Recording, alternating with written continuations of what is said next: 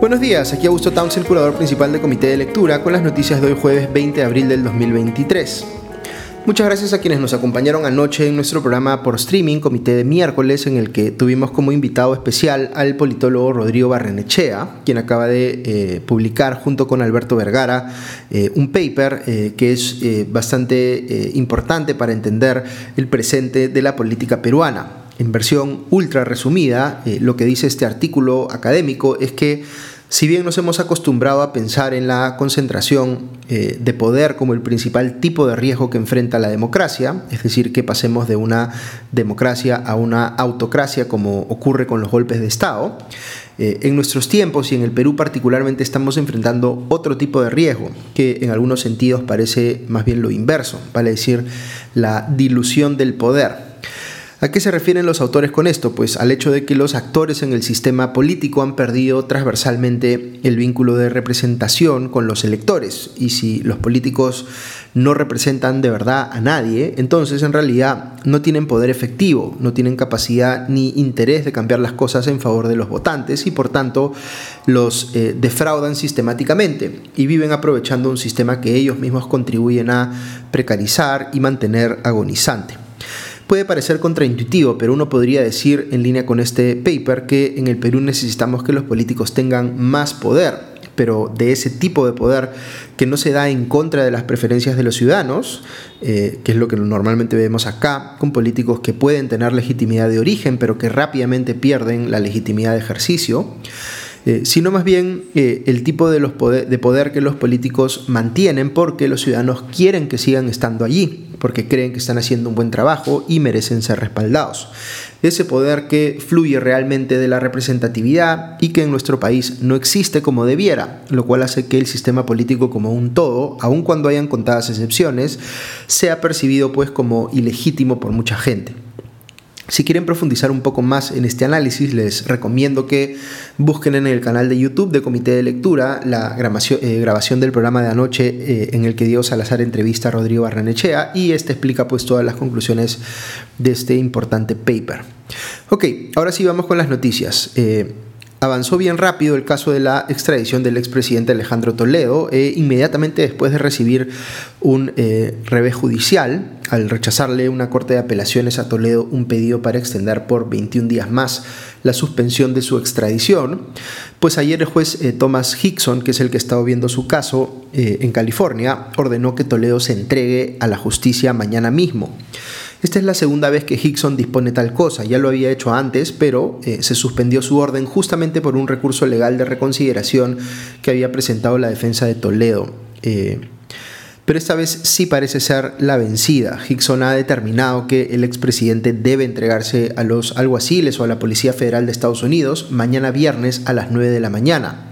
para que permanezca detenido hasta que sea efectivamente extraditado al Perú. Todavía queda alguna posibilidad de que Toledo presente un nuevo recurso legal buscando frenar eh, esto último, pues eh, eh, el juez Hickson le preguntó a la abogada de Toledo si lo iba a hacer y esta dijo que no, pero sí pidió por razones médicas que se programe la fecha de entrega de Toledo para el 25 de abril. Se ha señalado en ese sentido que Toledo tiene pendiente una cita con su oncólogo, dando a entender que padecería pues de cáncer eh, Hickson respondió que ya no puede estar haciendo reprogramaciones porque los temas de salud del expresidente eh, son una cuestión continua, digamos, van a seguir estando allí y por tanto no se puede seguir difiriendo la extradición por esa razón cuando ya se ha determinado que Toledo sí debe ser extraditado. Por tanto, si se entrega mañana, será conducido al penal eh, San Mateo, donde esperará su repatriación al Perú. Entiendo que Toledo sí ha presentado un recurso adicional ante la Corte del Distrito de Columbia, donde ya había recurrido para intentar frenar el proceso principal que se lleva en California. Eh, en este nuevo recurso de reconsideración, la defensa de Toledo dice, según cita el comercio, que en el Perú, entre comillas, la mala conducta de los fiscales es rampante y que nuestro sistema de justicia es peor que los de China, Nigeria, Sudán e Irán. En fin, argumentos similares a los que utilizaron sus amigos politólogos eh, Diamond, Fukuyama, Carnoy y Levitsky en la carta que enviaron al Departamento de Estado de Estados Unidos pidiendo que reviertan la decisión de extraditar a Toledo al Perú.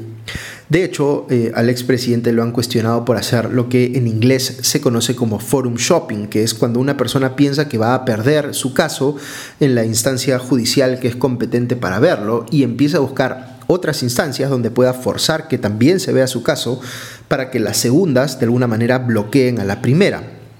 Eh, en la misma audiencia con el juez Hickson se levantó este tema, aunque la abogada de Toledo negó que hayan estado haciendo pues forum shopping. En cualquier caso, eh, el abogado peruano de Toledo, Roberto Su, dio a entender que eh, en, en una entrevista con Latina que el expresidente sí se va a entregar mañana, si no lo hiciera,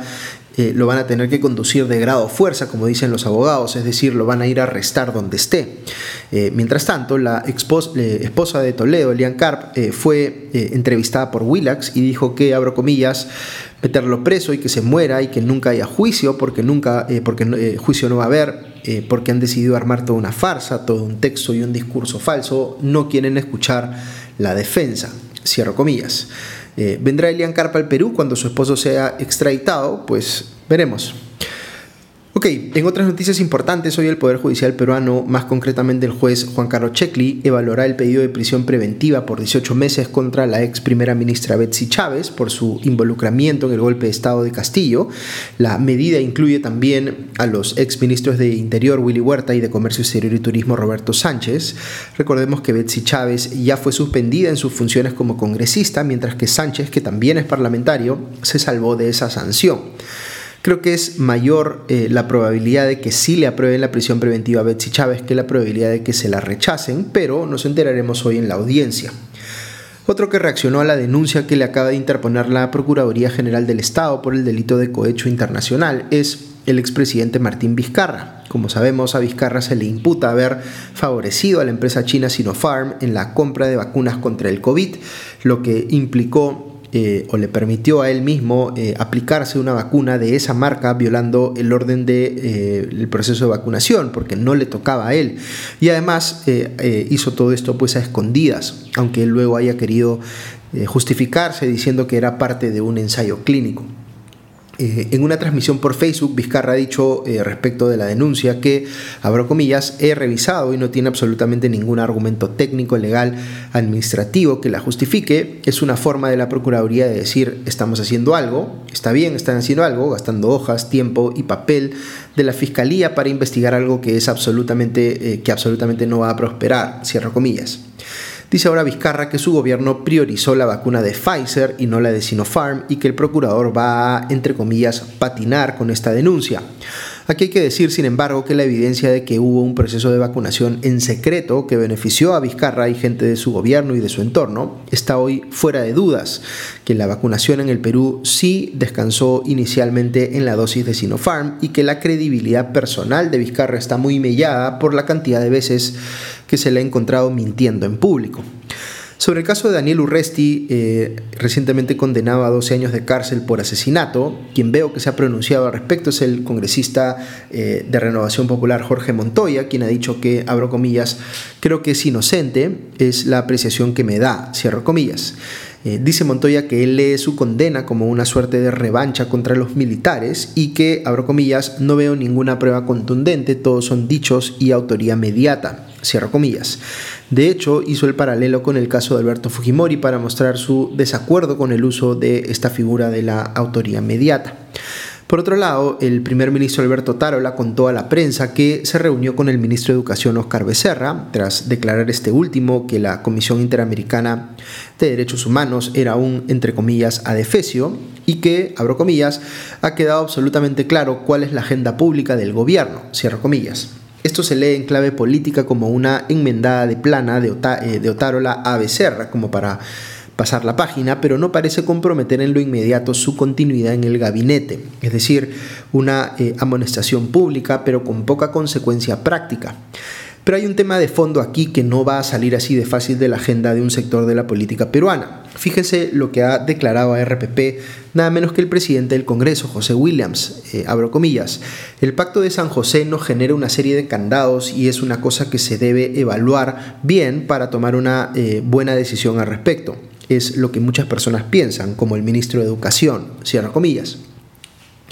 Lo que está dando a entender entre líneas el presidente del Congreso es que él sí considera válido que se ponga a discusión la salida del Perú del Pacto de San José para retirar a nuestro país del sistema interamericano de derechos humanos.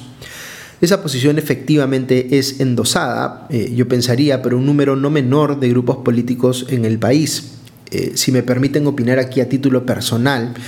yo creo que es fundamental para el país que exista y esté integrado a una jurisdicción supranacional en temas de derechos humanos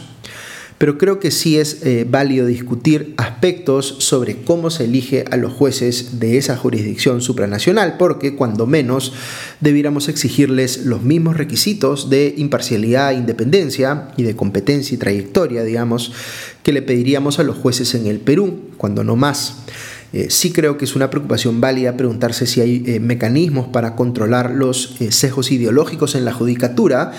o en todo caso balancearlos cuando las designaciones de magistrados son políticas como lo, lo que ocurre con los miembros del Tribunal Constitucional acá. Esta es una discusión compleja, pero menciono estos aspectos porque este no es necesariamente un debate en el que las únicas dos posiciones sean eh, nos quedamos en el sistema interamericano de derechos humanos sin cuestionarle nada o nos salimos del sistema interamericano porque no le reconocemos nada bueno. Mi posición personal es eh, más intermedia, digamos, del tipo, eh, en principio veo necesario que nos quedemos, pero al mismo tiempo es bueno que discutamos si nos sentimos cómodos con cómo se asegura la imparcialidad en ese foro y qué sugerencias concretas se pueden hacer al respecto. Eh, dicho eso, sí discrepo con quienes ven cada acción de la Comisión o de la Corte Interamericana de Derechos Humanos como invariablemente politizada. Como siempre les digo, a los jueces hay que juzgarlos por sus fallos y eh, si se sustentan o no en una buena argumentación legal. Y en ese sentido hay un espacio para discutir las motivaciones ideológicas de los jueces de la Corte Interamericana de Derechos Humanos, pero sí hay que decir que no estamos hablando de gente incompetente o que no entiende su oficio, sí son jueces con bastante trayectoria y al menos eso sí hay que reconocerles. Hablando de sesgos ideológicos, cierro el podcast de hoy eh, comentando sobre otro impasse. Eh, entre la Cancillería peruana y el presidente colombiano Gustavo Petro. ¿Qué ha pasado? Que en una nueva presentación ante el Consejo Permanente de la OEA, eh, Petro se ha vuelto a eh, pronunciar sobre el caso de Pedro Castillo, dando a entender que el haber sido removido este del cargo, por golpista, cabe recordar, es de alguna manera, según Petro, eh, la confirmación de que la Carta Democrática de la OEA no se aplica en la práctica. Como ha venido reiterando, para Petro lo antidemocrático no es el golpe de Estado,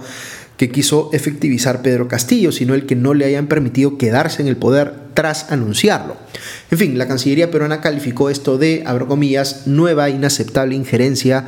de Gustavo Petro en asuntos del Perú, en la OEA y en eh, violación a su carta constitutiva. La eh, falta la verdad y el irrespeto a las normas internacionales denotan un falso liderazgo en favor de un golpista y acusado de corrupción. Cierro comillas. Ok, eso es todo por hoy. Que tengan un buen día y ya nos escuchamos pronto. Adiós.